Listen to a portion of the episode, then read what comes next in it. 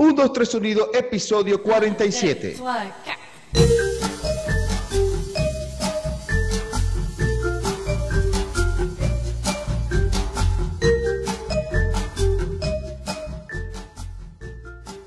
Un, dos, tres sonido, episodio 47. ¿Cómo están, muchachos? Bienvenidos a este nuevo episodio del 1, 2, 3 sonido. En esta quinta temporada, tripeándonos de 5 en 5 repito, cinco episodios de mujeres de rock que estuvieron en el rock nacional. Esta vez estamos haciendo cinco episodios con locutores, eh, periodistas, DJ, todo amigo mío que estuvo involucrado en el rock nacional, como le digo yo. Antes de comenzar, vamos a darle saludos a la gente de Track por Track que está pendiente de nosotros a Lucas Backline, hablando de equipos, su podcast que donde habla con con músicos sobre los hierros y todo eso. Esta vez va a empezar a hablar de guitarras. Está muy bueno. El último de Tafio está excelente. Muy, muy, muy, muy, muy bueno. No, el penúltimo. Ese es el penúltimo. Eh, a la gente de queridos músicos, saludos. Este, el post de Instagram Rock de Venezuela también pendiente de nosotros. World Music at Manet. A todos ellos, muchas gracias. Saludos, pendientes con ellos. Este, Hoy estoy contento porque voy a hablar con un viejo amigo que siempre estamos ahí en contacto, pero esta vez tengo tiempo que no hablo con él así, pero de largo, y es el señor Marcos 77. ¿Cómo estás, mi brother? Acosta, ¿cómo estás, pana? Primero que nada, felicitarte por el programa. Soy fiel eh, seguidor de, tu web show y bueno, gracias por la invitación y de verdad vacilo estar aquí. Qué fino, estabas muy pendiente. Estaba, buscando esta, estábamos buscando esta oportunidad, porque tú sabes que esto es una conversa de músico a músico, o sea, respetando el alineamiento del, del, programa. Por eso hice este como especie de 5-5 para poder hablar con gente que, que, que, está involucrada también en el rock nacional y tú eres uno de ellos. Primero, agradecerte antemano porque fuiste una gran ayuda para Horacero, para Buen Invento fuiste una gran ayuda, nunca nos dijiste que no, siempre estuviste ahí pendiente de nosotros y eso yo lo agradezco burdamen. Yo lo agradezco. O sea, una, eres de las pocas personas que yo puedo decir, verga, Pato, préstame no sé qué. No sé. Sí, marico, sí, porque sí, chamo, no, tienes que decirme nada. Toma, porque yo reconozco la ayuda que nos echaste hace, no sé, weón, 15 años, más o menos, con Horacero y Buen Invento. Y siempre nos da ¿Ah? Exacto, yo, yo, me acuerdo del lanzamiento del disco Fusil que... fue buenísimo, ¿verdad? Molino, fue buenísimo. En estos días te saqué una entrada por ahí de, de eso y todo el, todo el asunto de, de permanencia de, de, tu banda posterior, que fue Buen Invento, lo vacilé un kilo. Así No, fuiste, fuiste como un padrino, Marico. A Irán y yo éramos como que, Marico, Marco es el tipo tal, y bueno, Marco, queremos hacer esto, esto, esto, dale, plomo, sí va, tal, tal. Este, más bien tú nos dijiste a nosotros, no se te a hacer el tributo a Foo Fighters, otro, mierda, dale, marico, ustedes pueden, marico, vamos a darle, pues. No me acordaba de ese tributo a Foo Fighters que le bueno, full, full. Claro, claro, claro, y se fajaron, ustedes eran fanáticos netos. Yo, a ti te tocó un pelo más el, el asunto de, del fanatismo, porque, y, y, peludo, pana, tocaste unas canciones bien peludas. Sí, no, pero yo, yo el, que, el que yo fue el tiro de piso y que yo dije, verga, Marco, gracias, fue el de Café Tacuba. Es verdad. Que, que hicimos triple, hasta que pusiste banderas mexicanas y pusiste también uno, eh, empezaste a regalar como las 20 primeras personas tequila, güey, arrachísimo, me acuerdo ese es verdad, yo, yo, creo que eso, eso, fue en el año 2007, Patolín, el asunto sí, sí, sí que lo arrancamos pensando en, me acuerdo en MTV Icon, MTV lanzó como una serie de shows donde unas bandas homenajeaban a otras y dijimos, coño, vamos a hacer algo así, porque mucha gente no lo sabe, pero en Caracas hubo un tributo a Rage Against the Machine, arrechísimo, que tocó en el Molino como tres veces, y esa banda, donde tocaba un pana guitarrista llamado Guille, nos abrió los ojos con respecto a los tributos, porque antes no se hacían tributos, antes se hacían versiones bandas mixtas, pues una banda tocaba como cinco artistas diferentes y ya. Pero eso de tributo, toda la noche la misma banda, eso era algo como que extraño. No era tan común como ahora, que ahora es puro tributo toda vaina. Sí, eso... No, no, dime, dime, dime, perdón. Bueno, Guille eh, terminó tocando en Europa, chamo. Ese chamo terminó tocando eh, con baladistas, Y, lo que hacía él con Tom Morello, emularlo, era increíble porque tenía la pedalera igual, la guitarra la usaba igualito, y el chamo era un fanático del sonido de Tom Morello, y eso hizo que, los tributos a Rage Against the Machine en el Molino se llenaran horrible. Tocaba Guille de Candy en la batería, Leo Subsonus en el bajo, este chamo en la guitarra, y la vaina sonaba impecable. Cantaba un economista, de hecho. El que, el que el que rapeaba como Zack de la Rocha era un economista, un carajo que no tenía nada que ver con la música, sino que él cantaba como Zack de la Rocha y entrompaba su tributo, pues. Ese fue Sí, el tributo no- que como que nos abrió los ojos a todos y lanzamos el primer ciclo en el molino. La idea era que, por ejemplo, que tú cerraras los ojos y sintieras que estaba la banda ahí. Esa era la idea. Sí, sí, sí. Había una también que era, que era de, que me dijeron que era igualita, que la vaina era impresionante, que era la, bueno, que justamente mi- el guitarrista tocó conmigo hace poco, que es David, eh, David, como se le digo yo, este, que el Spiral Jack, que hacía una versión de Radiohead, que era igualita, parecía. Sí, sí, sí, sí. Exacto. Muchas Eh. bandas se fajaron a, a tratar de buscar ese sonido exacto y replicarlo y les fue bien, pues. Había otro tributo, por ejemplo, recuerdo el polémico fue el de los paranoias con los Beatles, que se lanzaron un repertorio de B-side de la 2B y la gente fue dispuesta a escuchar los éxitos. Los y turbo- no los hits. nada, loco. No entendió nada del show y todo el mundo como, como mierda, rechísimo, pero no, no eran las canciones, ella no sé qué. Y creo que Luis con los Paranoias después lanzó en el medio de un set de los Paranoias algunas canciones de más comerciales de, de los. Beatles y fue como un, un bueno, la cagamos pero bien. Sí, ¿cómo es que quise hacer una gracia y me salió una morisqueta? Sí, pero fue, un- fue bien denso, el, el set fue bien denso, Luis lo vaciló como nadie, la gente fanática, ultra fanática de los Beatles también, pero la mayoría, la mayoría no entendió un coño. Y otro que, que, que- yo me perdí y, y no hay ni siquiera material audiovisual, no hay fotos ni nada, fue el de los Menta con los Ramones. Coño, ese fue buenísimo. Yo tengo chapas por ahí de ese show que hicieron de, de los Ramones, los Mentasmones, se llamaba ese show.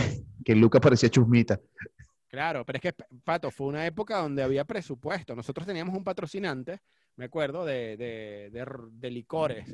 Me y acuerdo. nos daba cierta cantidad para inventar. Pues no solo se hacía un backing de Exacto. tributo, sino que me acuerdo que cuando se cumplía el cierre del ciclo hacíamos una rumba, men. Se llegó a alquilar una Homer, me acuerdo, para... para Claro, la fiesta final. Exactamente. Te voy a decir algo, Marco, en este programa. Y es un, eh, o sea, esto va a quedar entre tú y yo.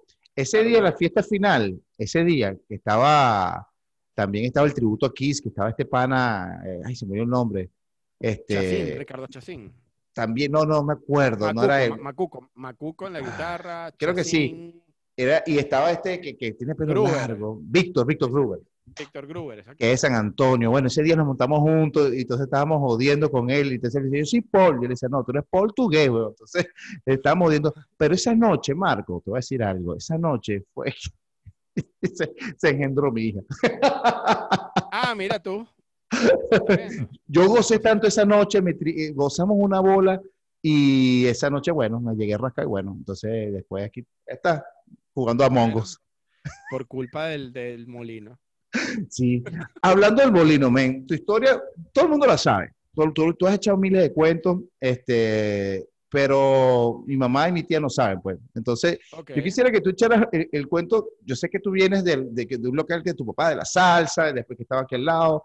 Vienes de, de la Solano, que ahorita la Solano ya no es lo que era antes, porque la Solano era como una especie. Yo, yo, yo siento que, que la entrada del molino, este era eh, lo que yo percibía, era como la entrada del CBGB. O sea, esa entrada de afuera, la cocina era un mundo, este, era mágico, chamo, era muy mágico. Y después, coño, la vaina se volvió otra cosa. Yo les perdí la pista, pero yo tengo muy buenos recuerdos. Pero, ¿cómo llegaste al molino, güey? Yo llegué primero como cliente, porque ni siquiera como cliente, como vecino. Eh, llegaron unos carajos. Este es el cuento real del molino, lo que te voy a contar. Esto casi no lo sabe la gente. Ok, Esto, esto, ahí, ahí funcionaba un restaurante que se llamaba El Vecchio Molino. En el Vecchio Mm. Molino, el dueño era un señor llamado Romeo, que caminaba con las manitos para atrás, italiano. Éramos vecinos de, de- Mi papá tiene un bar al lado del molino. Y él siempre tuvo una relación cordial conmigo. Me pedía licor, yo le pedía hielo a él. Era como el vecino con que te salva la- que te saca la pata del barro. El señor Romeo murió porque, bueno, estaba muy viejito. Esa familia decide alquilar ese negocio y lo alquilan eh, Mauricio Maduro, José Rafael Bubat y Luis Tapia, que son tres carajos que están buscando montar un agente de telecom un centro de telecomunicaciones. Ellos estaban buscando un local para montar algo de telefonía. ajá, Mauricio llegó a trabajar en la Belle Époque de sonidista eventual. O sea, él llegó a hacerle sonido a bandas como Cabaret, a trabajar con algunos artistas haciendo sonido.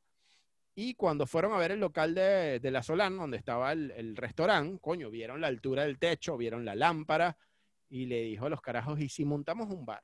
Y entonces todos como que mierda, tenemos para montar un centro Telcel de telecomunicaciones, pero un bar puede ser un negocio. Ya cuando eso estaba el rumor de que la Belle Époque iba a cerrar, porque la Belle Époque era un local en Bellomonte, que el, que el, el sitio donde estaba fue, lo compró Vanesco. Ese fue Sí. básicamente el, el cierre de la Belle. ¿Qué año estamos hablando? ¿Qué año? Eso es como el 2004, Ah, ok. 2005, por ahí puede ser la cosa. Ok. Eh, ya estaban advertidos del cierre y parte del el, el molino surge como respuesta paralela al cierre de la Belle Époque. Sí llegaron a estar abiertos los dos en, en simultáneo. El molino era más top 40 que la Belle, la Belle Époque era un poco más underground en su música, en su contenido, pero llegaron a, a- a volverse como una alternativa. Si de repente la Belle hacia el cierre estaba full porque estaba muy de moda, la gente terminaba yendo al molino y te encontrabas una banda de las que a veces tocaban la BL, pero te sabías todas las canciones que sonaban. Chivar era un- el DJ residente, que a veces ponía música allá también. Entonces se volvió como que un, un ambiente paralelo, parisino igual a la Belle Époque en, en concepto y en estética. Entonces era como un vecino, un bar vecino. Pues si no podías entrar aquí, te ibas para allá. Y así arrancó como, como un, un lugar que montaron en respuesta a, a la Belle Époque. Eh, al pasar el tiempo la Vélez cierra, porque bueno, era inminente ya lo del cierre, y el molino se volvió muy sólido, chamo. Eso tuvo un tiempo donde artistas internacionales llegaban, acuerdo. marcas llegaban, ahí Urbe celebró uno de sus últimos aniversarios con Chatén, Erika de la Vega, Qué bola, eh, weón. que, uno, que uno ni se imagina ahorita una Erika de la Vega en la Solano rumbeando, pero pasó. Daniela Cosán, me acuerdo era la esposa de, de Chatén cuando eso. Eh, ahí tocaron los Pinkertons, que es una banda, Sí, un grupo de. DJs arrechísimo de, de- de Barcelona en, en el Molino. Tocó un poco de gente, chamo, era una parada eh, obligatoria porque era un sitio underground dentro de Caracas que no estaba en las Mercedes, porque ese era otro rollo.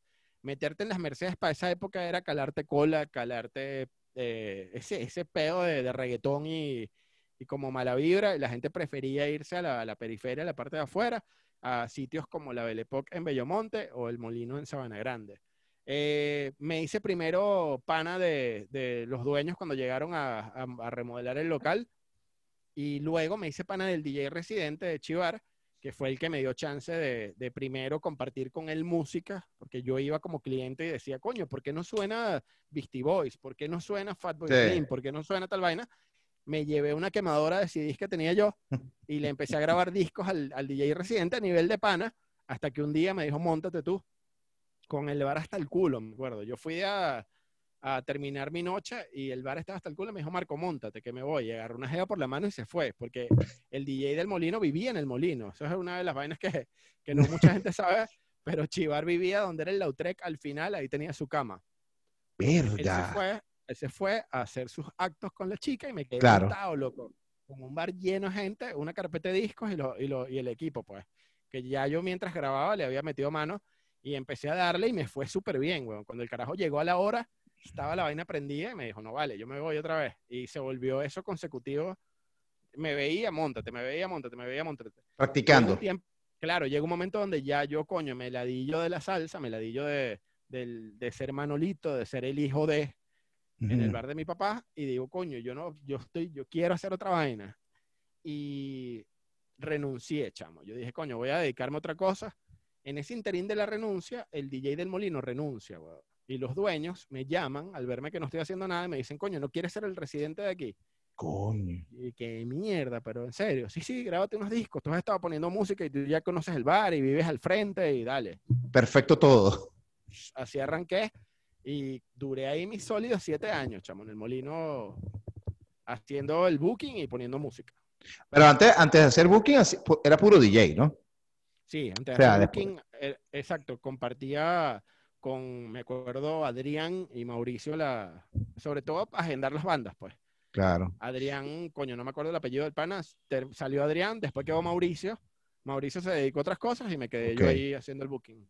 Y cu- cuando eres residente tienes un sueldo fijo, claro, ¿no? O sea, ya eres, eres como un empleado del, del local. Totalmente. Eso es parte de lo que la gente no conoce, pero Exacto. el molino, el molino es muy recto con, con el asunto laboral. Yo hasta coticé en el Seguro Social, estaba inscrito en todas las vainas. Recho, Era, era- era personal fijo.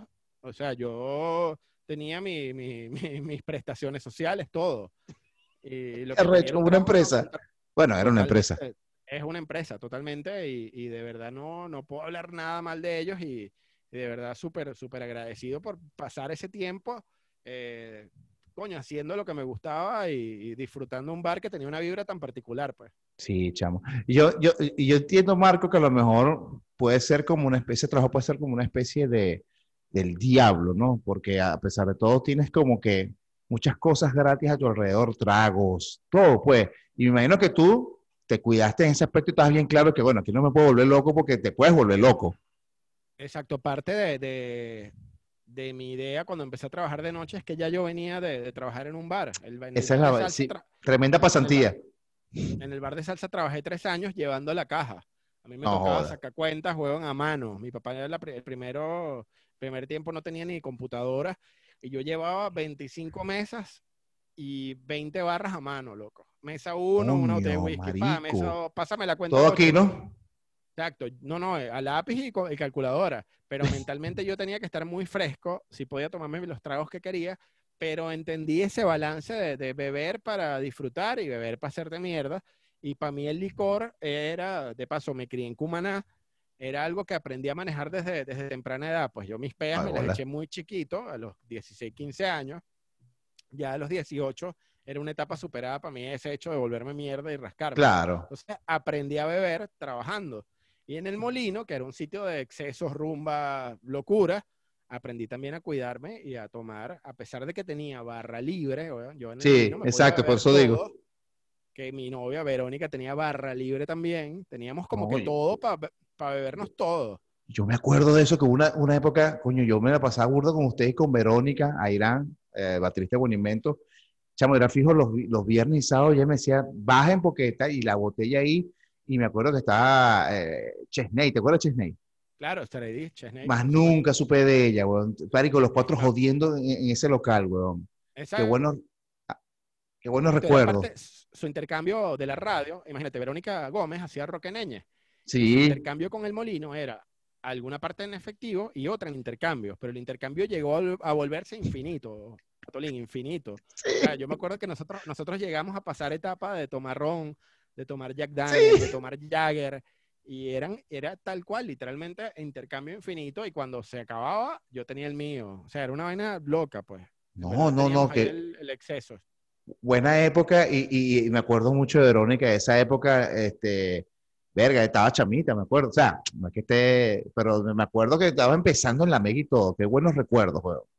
Ajá, buenos yo me acuerdo, el, el asunto de los tributos, Verónica era la que recibía las bandas afuera, en verdad estaba muy involucrada a la hora de presentar proyectos ahí, si había que hacer un concierto con un poquito más de producción, siempre llamaban a Verónica, ella presentaba bandas, Eh, después eh, eh, el, el asunto de los tributos se, se estancó, hicimos como cuatro, como cuatro rondas anuales de, de tributos, se estamparon franelas, yo tengo mi franela por ahí incluso guardada, y de verdad se hizo un ciclo bien bonito de- en el Molino en esa época. Pues creo que pusimos como que en el mapa muchos músicos de, de bandas eh, locales a, a verlos en otra faceta, pues que no era lo común. Eso era lo gente- interesante. Exactamente, ver a, a bandas como Los Paranoias tocando Beatles o ustedes tocando Café Tacuba con, con Hora Cero. O, Sí. no sé, fueron, fueron de verdad momentos Había increíbles. mucho, era uno por mes.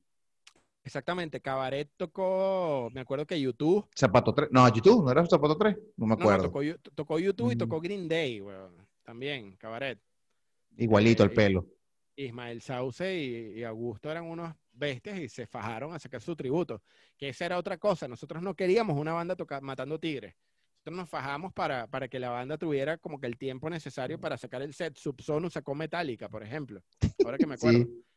Y fue Sí. un rollo de, de pirotecnia y se metía plata. Cada, cada tributo tenía. Sí, nosotros nos fue muy bien. Nosotros, nosotros nos fue muy bien y el local llenísimo y eso era, eso era interesante. La gente después se acostumbró a su tributo todos los meses. Es correcto, una vez al mes, eso se hacía los días jueves. El miércoles tuvimos el Festival de Bandas del Molino también, que fue otra vaina brutal. Metimos, si no me acuerdo. equivoco, 52 bandas, chamo, a competir. Ah, Y- trabajón, ¿no? Y era eh, la forma de, de evaluarla era relativa al karate. Luis Tapia, uno de los socios, practicaba karate y nos buscamos la forma de evaluación con banderas. Como Karate Kid, así, entonces quitaba la vaina. Claro, si te gustaba una banda, esa banda tenía un color de bandera asignado. Entonces el público era, el, el- el jurado era impar.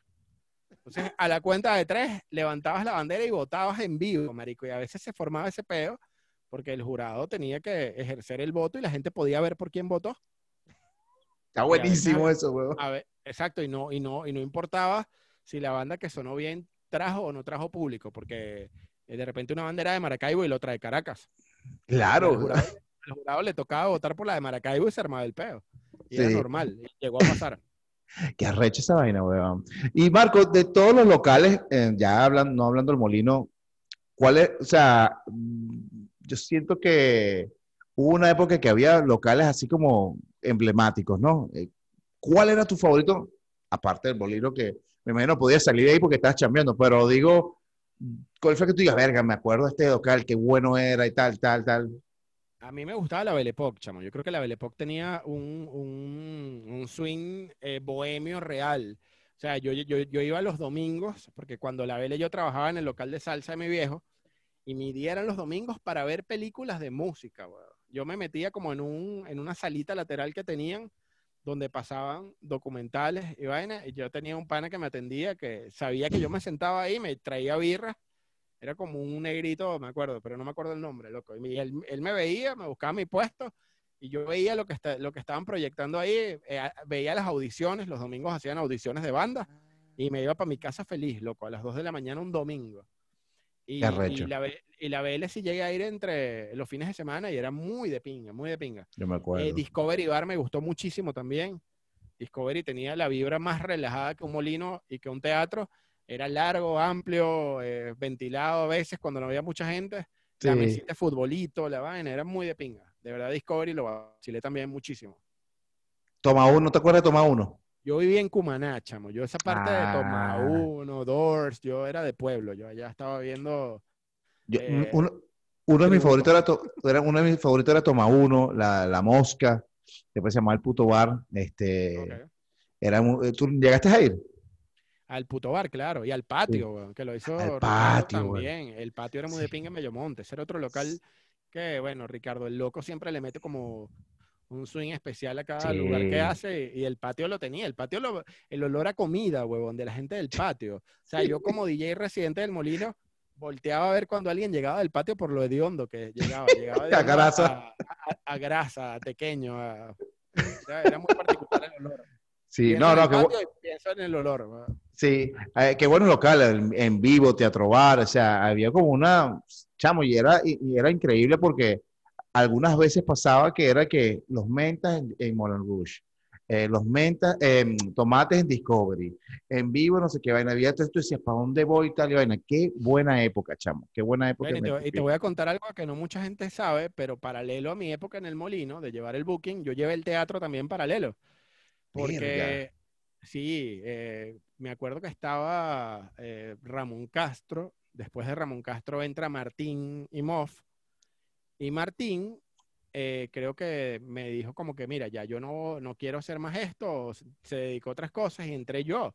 Yo llevé el booking del teatro como año y medio o dos años. Verga. Pero lo, lo hice bajo una figura anónima. Yo creé un correo, la gente de- del Teatro Bar mandaba la- a escribir ese correo y así yo trataba de que el molino no chocara con el teatro. O sea, si yo Ujú. programaba reggae en el teatro, metía metal en el molino. Si metía rock en el teatro, metía ska en el molino. Entonces, eh, parte de, de ese acuerdo como que entre ellos, porque bueno, siempre ha habido como que muy, muy buena relación con, con- entre la gente de los bares, fue tratar de que no chocara la programación. Y era una, y era una etapa jodida para programar, tal cual lo que dices. Tú podías tener en Discovery a veces a, a Vinilo Versus y a- en el Molino a Telegrama y no sé, weón. Sí. y, a- Y a no veces- sé, la, y la vida web en Discovery. Entonces tú decías, Sí. "Mierda, ¿qué hago? Y por Twitter se mandaban así como que, bueno, mira, yo toco, voy a tocar a las 11, bueno, tal, voy a tocar un poquito más, a- más, más, más tarde para que te dé chance de llegar, porque se vean cuatro canciones, y era así ese, ese cambalache de, de- de horario. Exacto. era- y era una etapa, e, era una etapa en Caracas don- donde venían artistas internacionales, weón. Qué Mucha arrecho, gente no lo sabe, pero en el teatro tocó Molotov. en un trancadito para nosotros. En el teatro llegó a tocar eh, eh, No te va a gustar de Uruguay. Tocó Miyavi, un japonés que tocaba guitarra, búsquenlo por ahí, que se llama Miyavi. Tocó La Mala Rodríguez. Muchas de las bandas que venían por ahí también caían en el Molino. En el Molino era una, una, una plaza fija para artistas de metal. Ahí tocó eh, grupos como, mierda, ¿qué te puedo decir yo? del Molino, tocó que sí, brujería, que sí? Poca banda, sí, sí, sí. Ahí yo vi shows de, metal increíbles. Y no, y también, ahora, ahora aquí hablando, también tocó uno de los Ramones, también tocó ahí. CJ Ramón, ahí tocó Emily Autumn, ahí tocó en eh, muchos conciertos que traía el panal e Índigo de, metal, los hacía en el Molino. Y yo creo que, que se creó como eh, la plaza de que el Molino también era metal, cosa que a veces no pasaba en el teatro. El teatro era un poco más hacia el rock alternativo, al igual que Discovery, pero en el molino sí no tenían peo en meter metal, pues se ponían unas barandas, de paso que las, mesas del molino donde están los farolitos están selladas y, soldadas al piso. La gente ahí se podía montar, tirar, empujar y no se iba a romper. Pues. Era un local como blindado y es un local, el molino existe y está abierto, Patolín. Está igualito como lo dejaste. ¿En serio? Lo interesante, sí señor. Eh, ahí hacen novelas, hacen comerciales. Películas y vainas y cuando se acabe la cuarentena va a abrir igualito y va a tener su clientela porque ellos siguen con el, con el concepto de, de, bar de rock. Pues. Me acuerdo una de esas noches locas, weón, que eran las 5 de la mañana, ¿verdad? ¿Qué? Las 4, no sé, no me acuerdo. Y ya nos íbamos ahí, tú nos dijiste, y ver que no, no, no se vayan, ya que ese hasta que amanezca, porque asómate, chamo, hay una coñaza, había un tiroteo, y estés tranquilo adentro como que normal, vamos, para que amanezca, para, chamo, y yo que, Venga, ya listo, ¿qué esperas que.? O sea, era otro, ya esa hora era como otro mundo, weón. Ahí convergían como que los locales que estaban por aquí cerca, que eran de salsa y de vaina, y más de una vez. Coño, Tiros. formó un rollo afuera y te tenías que resguardar adentro, pues.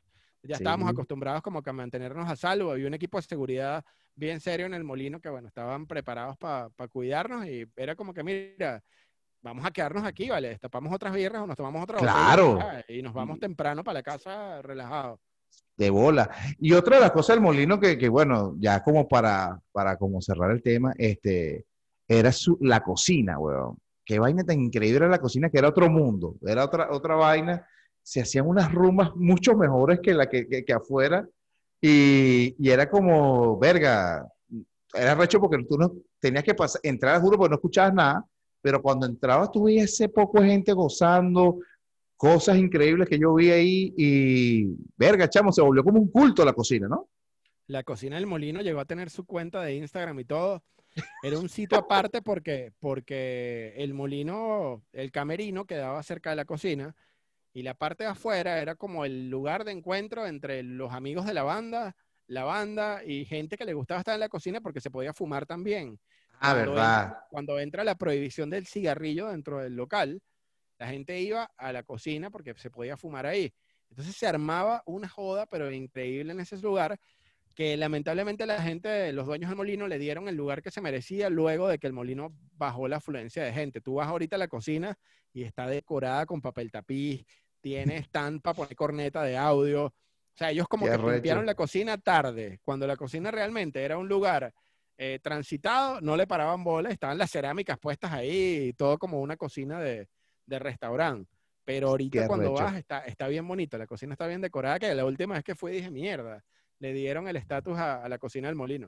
Por fin, igual que el Salón Lutre, que, que, lo acomodaron y lo convirtieron en otro mundo. Eso no era un local, eso era un mundo, huevón. Ahí. Bueno, eso era increíble. Si que el concepto del Salón Lautrec, de hecho, no mucha gente sabe, eh, Rey se llama el pana que se encargó de decorar, él hizo todas las vainas como con la forma de Gaudí, trató de imitar vainas artísticas dentro de ese, ese lugar que es un ambiente largo, y eso arrancó como un sitio bohemio hippie, donde tocaban bandas de jazz y grupos en, eh, como callejeros. Nuestro, nuestra intención era que la gente pasara por ahí y viera un músico como puedes ver en el metro en cualquier ciudad, tocando en acústico. Y así arrancó como los primeros tres meses, pero la gente no le paró bola. Luego se voló al, al, al reggaetón y a la joda de ese lado un poquito más urbana y el, y el bar se mantuvo rockero. Sí. Y Marco, después de ahí, ¿duraste cuánto tiempo en el molino? O sea, en, tu vida, en tu trabajo nocturno, ¿cuánto duraste? Bueno, esta es la otra vaina. Yo tenía planificado, cuando arranqué a trabajar de noche, durar 10 años trabajando de noche. Yo lo puse Ah, tú lo tenías ya fijo, ya como así Sí, va a ser. sí, sí. A los 10 años me retiro. Entonces trabajé arrecho. tres con mi papá y cuando cumplí siete en el molino, renuncié. Vino toda esa etapa administrativa que te estoy hablando de la liquidación, la vaina, el rollo. Pero previo a eso, yo había hecho Cuando los 90 atacan, que era un proyecto de una fiesta que nació en el molino, que arrancó a salir del molino, porque es parte de mi, de mi idea, era tratar de crear un, un centro de entretenimiento en una fiesta que no solo se desarrollara en el molino, sino que yo podía irme a Maracaibo, podía irme a Maracaibo, a Mérida o a Valencia o a Puerto Ordaz y vivir de eso, pues vivir viajando y cuando me tocara poner música en un bar, yo iba, pero trabajar todas las noches es heavy, chamo. Yo trabajé 10 años continuos de noche, de noche, de martes a sábado. O sea, 10 años Verga. acostándome a las 8 de la mañana y levantándome a las 4 de la tarde, cosa que eh, es tener la vida al revés, pues yo Vampiro. verdad, la- claro, no, no, yo no, yo no me quejo, yo la pasé de maravilla, dormía el- de día y en la mañana, pero por eso mismo puse 10 años de, de duración en ese rush nocturno, porque en verdad te consume, pues.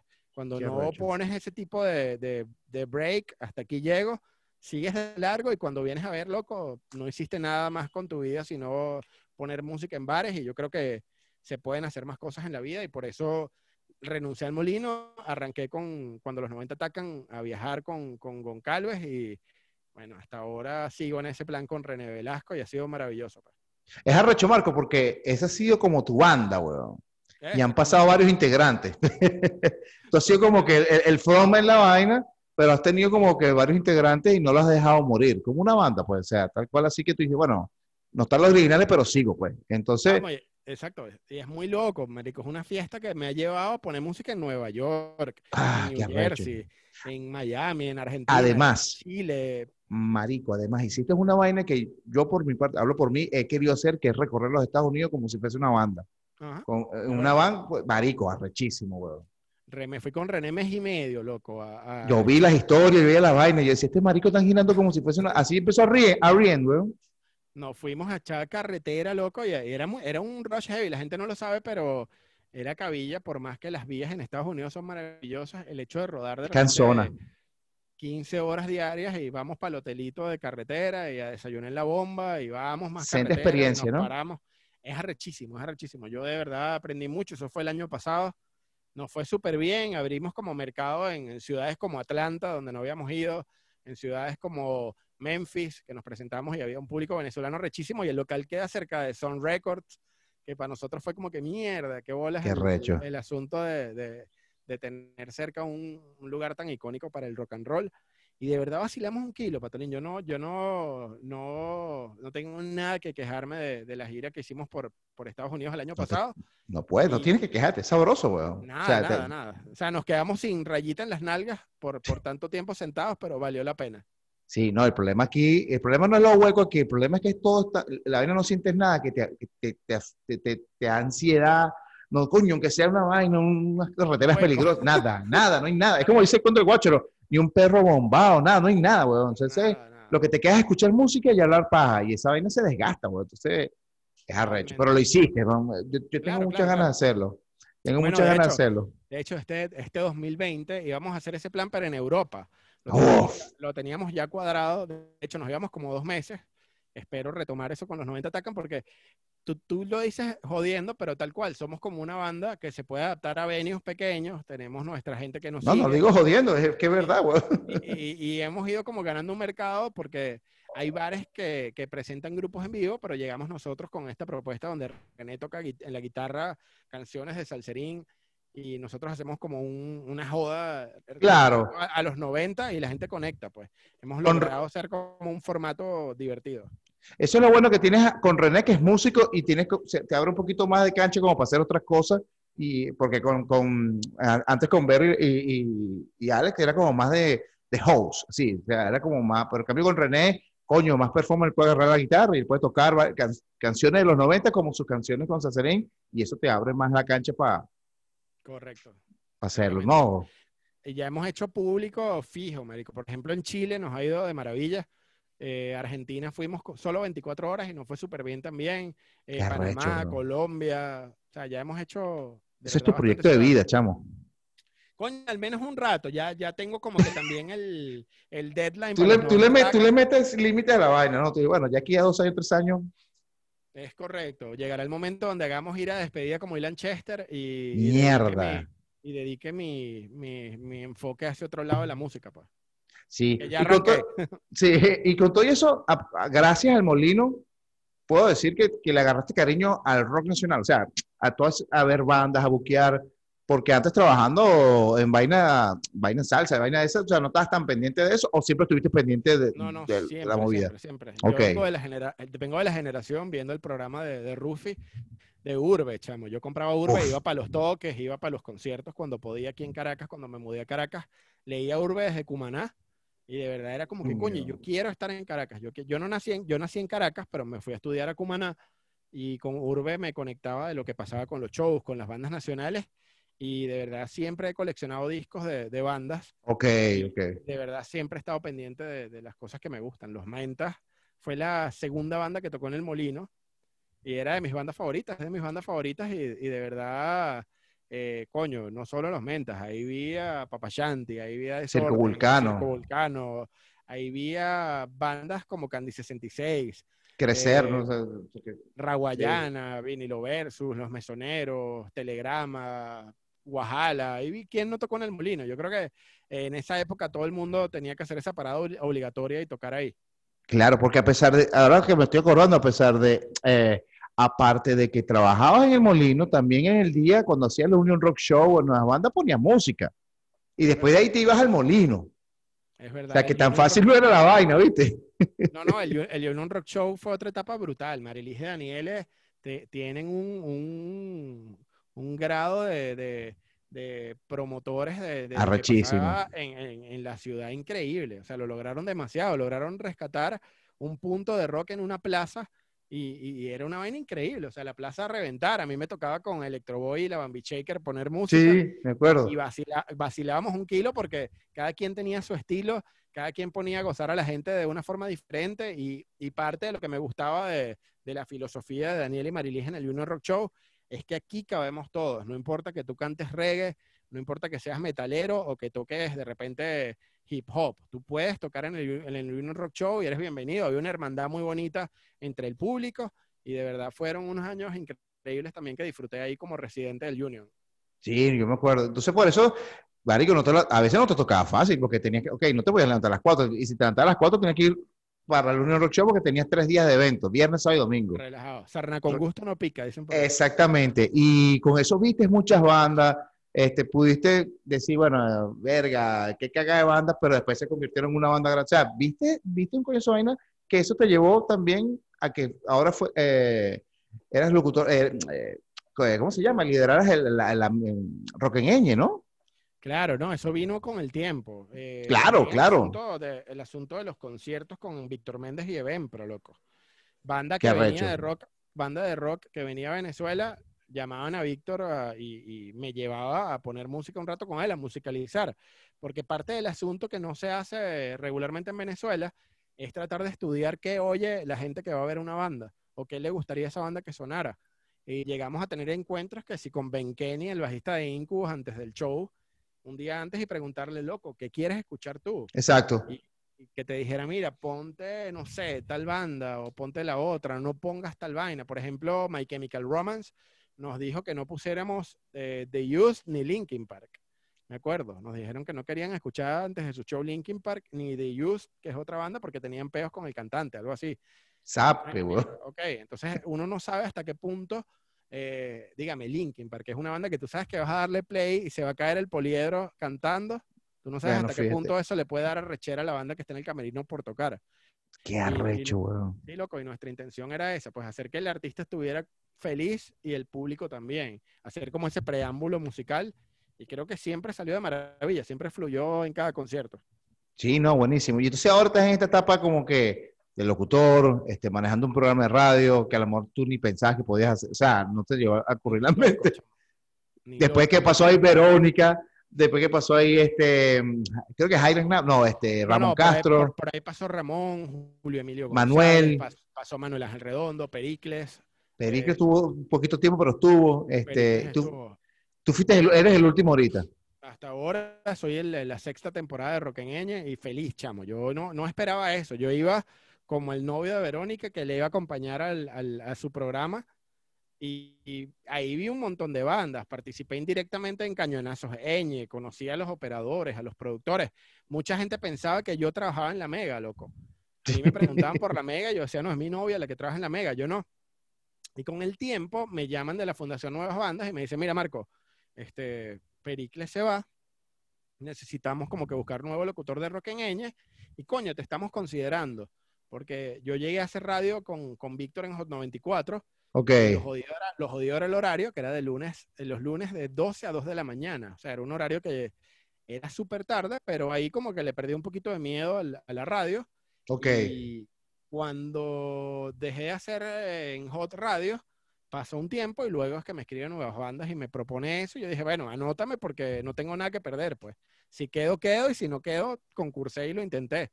Y efectivamente quedé. Mi primer programa al aire fue, huevón, terrible y de nervios. Qué arrecho, De ahí para adelante le he ido agarrando ya el swing al, asunto de estar solo, porque Roqueneñe es un programa que conduces solo. Claro. es un programa de, de, humor, es un programa de música, es un programa de información. Siempre ha sido así. Y hay que saber defenderse solo al aire, loco. Cuando no tienes quien te, te haga el ping-pong de, de conversar, eso hay que agarrarle una vuelta y, evitar los silencios, siempre tener algo que decir, siempre tener algo que, Estás aprendiendo. responder y resolver rápido. A veces se ve el internet en la radio y mm. tienes que poner una canción de tu laptop directo, o a veces, no sé, cualquier locura puede estar pasando y tú tienes que estar enfocado que está saliendo al aire. Entonces, el asunto radial, eh, cuando lo haces con frecuencia, porque Roqueñeña es de lunes a viernes de 7 a 9, dos horas, era el horario antes de la pandemia, coño, agarras una actividad muy fuerte y cuando vienes a ver estás hecho un mostrico, pues. Claro. ¿Hiciste eh, curso de locución? No, de verdad no lo hice, no El programa es PNI, Productor Nacional Independiente. Ok. Y de, ahí entro como forma legal al aire, pues. Ok, ok, ok. No, lo, digo como cuestión tuya también, que tú dices, bueno, también quiero como que no, o sea, vivir de esto. De verdad no, no, no lo, no lo hice. Yo no, no, hasta ahora he enfocado un poquito el asunto de, de, de Roqueñeñe a igual seguir apoyando las bandas, ser un difusor musical de, de, lo que está pasando en Iberoamérica, que es otra de las cosas divertidas de Roqueñeñe, que es poder sonar música iberoamericana, no es un programa de rock nacional. Y de verdad estoy vacilando, chamo, entre los playlists, los live. Ahorita en pandemia estoy saliendo miércoles y viernes al aire, pero estoy disfrutando la etapa también de, de hacer el programa desde casa y, y poder aprender a, editar y a todo este rollo del sonido que tú también, me imagino que con el podcast has, ido aprendiendo a, cada día sacar un, un producto de, mayor calidad y así estamos todos a, punto de home studio trabajando desde casa. Pues.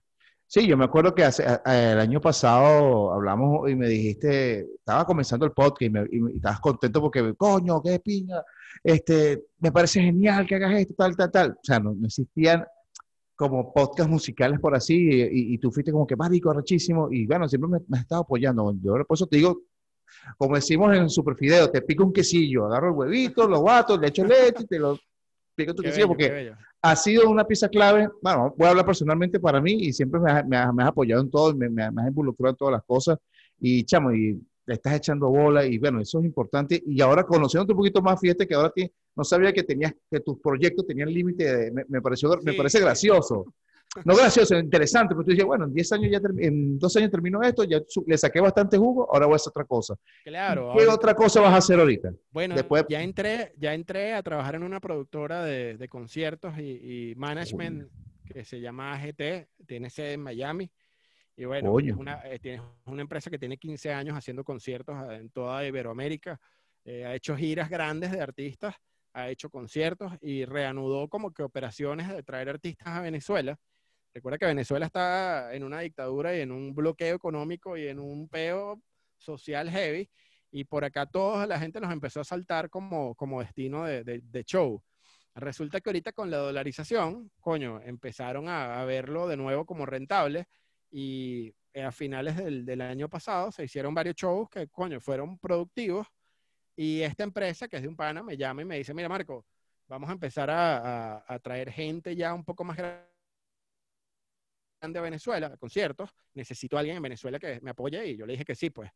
en plena pandemia, eh, cuando cae todo, nos toca suspender set, que era un concierto que teníamos acá en Caracas, de un reggaetonero que está ahorita súper famoso panameño, y decidimos empezar a firmar artistas, chamo. No habíamos firmado artistas como, como empresas, y empezamos a trabajar a Anaquena, que es un proyecto ganador de nuevas bandas, eh, un proyecto venezolano que le vemos como que mucho potencial a nivel latinoamericano, y a Enrique Ramil, que es un cantante español. Entonces, hasta ahora tenemos dos talentos firmados que estamos tratando de, conectarlos un poquito con lo que es el mundo eh, latino y, tratar de, que no sean productos locales, ni él en España, ni Anaquena en Venezuela. Y estamos en ese proceso, chamo, de, internacionalizar y, sacarle como que el, swing real que, que, se merecen esas bandas y que salgan de la redomita de solo tocar aquí en Venezuela. Sí. Marco, y, pendiente de irte, o sea, de emigrar, eso, yo, yo, yo veo que no, de aquí de lejito. Te cuento, mi, mi, plan hasta ahora era mantenerme con cuando los 90 atacan entrando y saliendo regularmente, hacer mi radio. Eh, ahora con este asunto de AGT, de la productora, me van a tocar conciertos afuera, giras afuera, y yo creo que eventualmente, bueno, tendré que buscar un, un lugar donde sea fácil entrar y salir. Venezuela se está volviendo un poco odioso con el asunto de, las salidas y las entradas. A veces los pasajes tienen unos precios absurdos por solo estar en Venezuela. Así que vamos a ver cómo se comporta eso y, en base a, lo que me perjudique o no, me tocará buscar o no un destino nuevo. Pero por el momento aquí estoy, pues yo no, Sigues no lo tengo cancelado. Sí, no lo tengo eh, como primer punto irme de acá porque en verdad estoy haciendo todo remoto y, y a distancia, está funcionando cuando llegue el momento de que me la dille, que diga, mira, me tengo que ir, me iré, pues y ya. Claro. O me quedaré, uno no sabe. Sí, exacto. Y de las bandas ahorita nuevas, nuevas, o sea, dime qué banda nueva, así de, hace dos años, tú digas, verga, esta la va para. Estos son como eran los mesoneros en el 2008. ¿Qué banda ahorita estás escuchando? ¿Ah? Hay bandas que me gustan, hay bandas que van a Roqueneña y me parece que tienen un sonido rechísimo. No sé si has escuchado Coomer Spec. No, fíjate. Bueno, busca, búscala. Creo que son unos chamitos que lo están haciendo súper bien y suenan ¿De dónde son? maravilla. De, creo que San Antonio, chamo. Ellos eran esos cubos. se llaman Spec, búscalo. Eh, Marico Wilmer Franco, chamo. Ese chamo que ganó nuevas bandas es Me han dicho. No le para bola, weón. Tiene una, un bozarrón, una actitud, una banda increíble. Lástima como que estaba haciendo todo con un ritmo muy lento, loco. No ha aprovechado la cuarentena y este rollo para salir a. con ni el primer sencillo ha lanzado todavía formalmente. Entonces creo que Wilmer es otro de los que sin duda le pondría la ficha por el talentazo que tiene. Eh, mierda, ¿qué más banda te puedo recomendar de, bueno, de las de afuera? Hay muchas que ya lo, están logrando, que sería tonto nombrarlas, pero creo que todavía quedan bandas aquí buenas, chamo. Todavía queda como sí, ¿verdad? un talento emergente vivo y la muestra es que, coño, cuando abres las inscripciones de, nuevas bandas, así como de repente ves proyectos muy crudos que tú dices, mira, esto suena intercolegial, te topas con gente haciendo ya vainas de calidad que dices, verga, ¿dónde están metidos estos bichos? Y bueno, hay que, hay que hacer esa tarea de sacarlos y, ponerlos en el ojo público, que es parte de, la, la, magia de nuevas bandas. Mucha gente ve nuevas bandas como una competencia de bandas y yo lo veo como una vitrina, pues. Ahí tienes que ir a tocar, divertirte y que la gente te vea en tarima y que tú toques en una tarima medianamente grande, con buen sonido y, te disfrutes tu, vaina. Pues vemos a, gente como Ire Pelusa, chamo, que tocó con los Polyman, tocó el teclado. Sí. Y, mucha, gente no, mucha, gente no, mucha gente no sabe eso, y Ire Pelusa la está partiendo. Y formó parte de, esa generación también de nuevas bandas deluxe. Así que creo que hay que tener paciencia y, y seguir trabajando en, las generaciones que vienen, darles el apoyo. Otra cosa de las que yo parto en Roqueneña es apoyar a la gente que hace las cosas bien, chamo. Cuando te llega un kit de prensa bonito, armado, que se lo toman en serio, que montan la canción chévere, que están pendientes de, hacer un buen video, un lyric video, o, estéticamente lo que puedan hacer con la canción, coño, tú te das cuenta de la gente que está trabajando en serio y lo que están haciendo la vaina en los coñazos, pues. Entonces, sí, hay, hay gente haciéndolo bien ya así sea que no tengas, o sea, hacerlo bien, o sea, tener tú tu imagen, tener tú tu, criterio de, lanzamiento, yo creo que eso es importante, súper importante. ¿Tú trabajas con, ahorita estás, con nuevas bandas también? Sí, estamos con nuevas bandas. Eh. Este año no hay nuevas bandas, ¿no? No, hasta ahora se pausó el proceso de selección por lo mismo, se pensó hacer en digital Incluso también el Festival de Música Urbana, que es otro hijo de Nuevas Bandas, Ujú. se trató de hacer en digital, pero no se ha realizado. Pues vamos con una Coño. charla de metal, vamos con una charla de metal en estos días y me imagino yo que se irán activando ya a mediados del año que viene. Yo no sé por qué pensé que iban a hacer así nuevas bandas de videopandemia. No sé por qué. No, no, te lo juro, sí. No, no, se pensó, se, se pensó, pero eh, como es una competencia y no hay una sede de grabación, iba a ser como incómodo para las bandas de fuera de Caracas, de repente no tener las mismas condiciones ni el mismo sonido. Es verdad. Iba a ser como un poco desleal o feo que pongas al chamo que está en Acarigua a grabar con el celular y los de aquí graban en remoto estudio. Entonces era Sí, es como que, coño, injusto. es injusto, es injusto y, y tratamos de mejor evitar ese tipo de, de, no sé, de ligerezas técnicas que a la larga influyen, pues. Sí. Marco, llevamos una hora hablando. Siento que acabamos de comenzar. Este, bueno, para no hacer larga la cosa, de verdad te estimo mucho.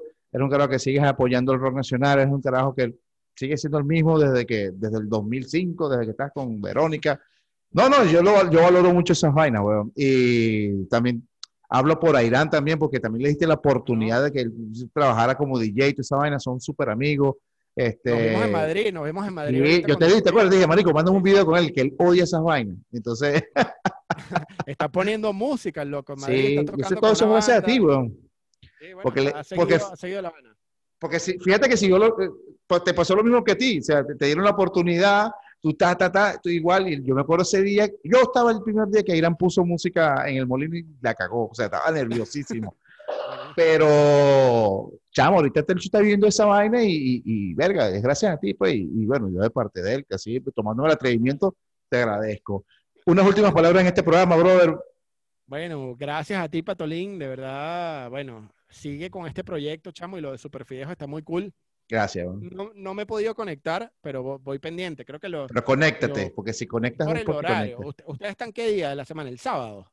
No, los viernes a, las a las 11, es como Sonoclips. Cuando estaba antes Sonoclips, Ah, que era viernes. Bueno, Y nos, y nos este- queremos...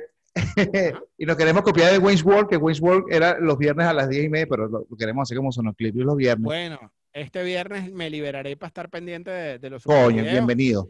Y bueno, chamo, sigue, sigue haciendo esto, porque creo que parte del problema de, de la comunicación en Venezuela es que los puntos de, de- de programas no duran en el tiempo, loco, no perduran en el tiempo, y el hecho de que te mantengas y, y hagas una agenda de, de trabajo y temporadas y, y te Sí. fijes metas, hace que sigas creciendo. Así que sigue fajado con un, dos, tres sonidos, sigue fajado con la música, de verdad, gracias Sí. por, por crear otro No, punto de, de resaltar la música. Hacen falta que, que tengamos 10 programas de rock y 10 podcasts de música en Venezuela. Pues.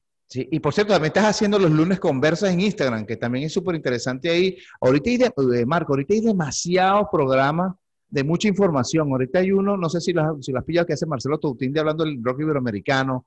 Verga, verga, chamo, mucha, o sea, mucha información. Hacen programas especiales de- del ruedo. Este, tú hablando con los músicos. Hay dema- es como, un- no, no sé qué hacer. Entonces, pero el tuyo lo vi y me lo tripeó mucho porque es lo mismo, pues conversando. O sea, es como una parte de rock en ella también ahí para no para poder seguir este, creando contenido y eso es importante. ¿no? Exacto, yo me lanzo media hora de conversación todos los lunes. eh, por ahí el Music Deal, lo que está haciendo la gente de, de Beto, Mamón y Topo, está muy fino. Hay Eh, muchos. el disco doble, lo estaba escuchando también, que son estos No he escuchado ese. música. Búscalo, está bueno. El disco doble se llama el podcast, está disponible en varias, en varias plataformas. Y de verdad creo que está saliendo como que esas, esas ganas de hablar de música. Eh, Mucho, coño, chamo. hay otro, hay otro, hay otro que hizo, que te lo recomiendo, el manager de Mon Laferte, Star Wars, Sí, que se llama Haciendo Industria, weón. Qué vaina tan buena porque te habla de la Pura industria información. En México, ellos están tratando de hacer, que esa idea la tuve yo hace años y no, y no se ejecutó, un directorio de gente involucrada en la, en la industria musical. Entonces, Ellos están resaltando desde el trabajo de los técnicos hasta el que hace el catering, hasta el que hace el sonido, hasta el que hace... Oh, es como una guía, eh, como una guía, ¿no? Es una guía y ellos van como que entrevistando a, a esos personajes que han hecho vida en la industria musical.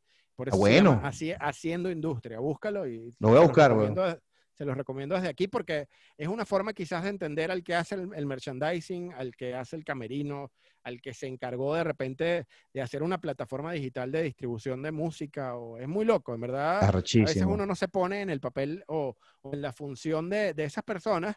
Y en Venezuela hay muchísimo por hacer y ahí hay muchas ideas que copiar, pues.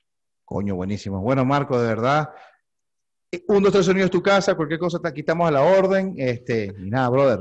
Esperemos que se repita otra vez para hablar otras cosas.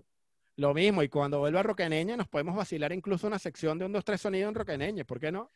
¿Por qué no? ¿Quién dice que no? Ah, bueno, vamos a darle, vamos a darle. Bueno, un abrazo, Patolín. Gracias. brother. Un, dos, tres sonidos, bye bye.